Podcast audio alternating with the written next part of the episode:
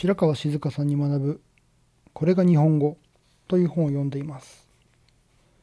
この本は日本語の言葉とか漢字とかそういったものの成り立ちについて解説している本です。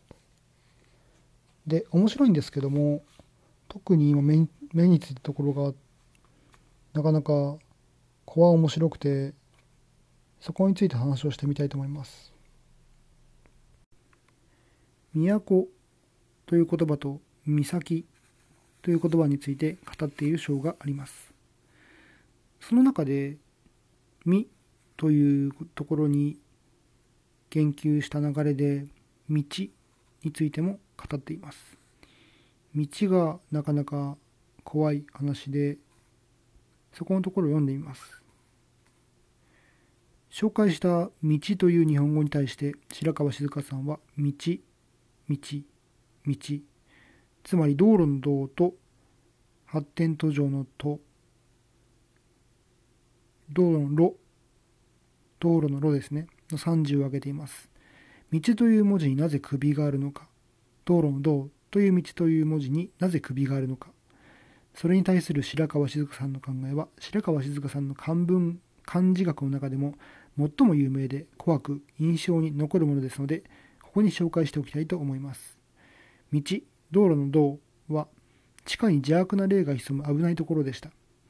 特に自分たち以外の人たちがいる外部に通じる道は危険な場所でした。道は信尿と首でできています。この首は捕らえられた遺族のつまり異なる民族の人の首です。その首を切って切られた遺族の人の首の恨みの力で道に潜む邪霊をお祓いしながら道を進んだのです。そのことを示す文字が道道路道路の道です。侵入は道路を歩いていくことを表す時形です。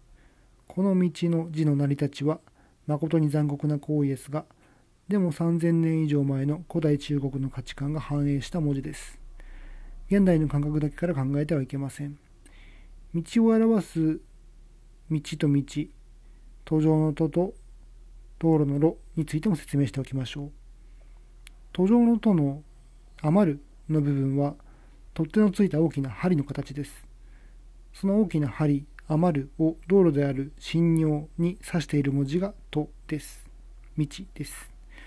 道路に長い針余るを指して地下に潜む邪悪な霊を除去した道が道なのです。道路の路の右側角の上側、うん、門目みたいな感じは下向きの足の形です。そして口は顔の口ではなく神様への祈りの言葉を入れる器祭のことです。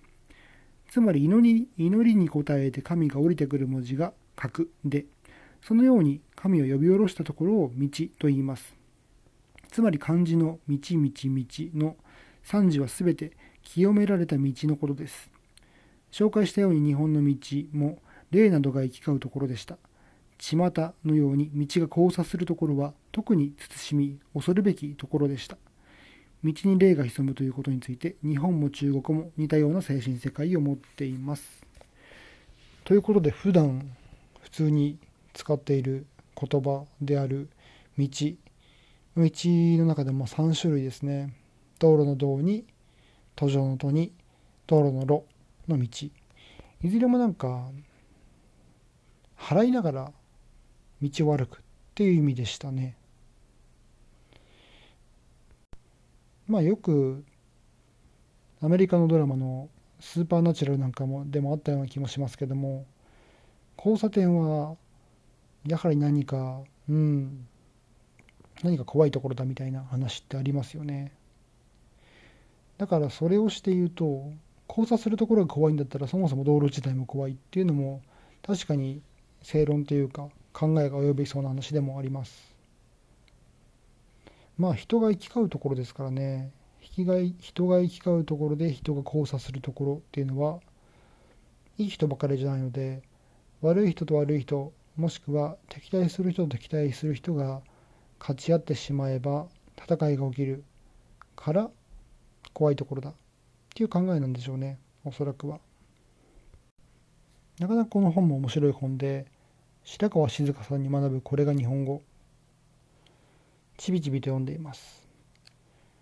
ということで今回は白川静香さんに学ぶこれが日本語から道という漢字の成り立ちについて話をしました。それではまた。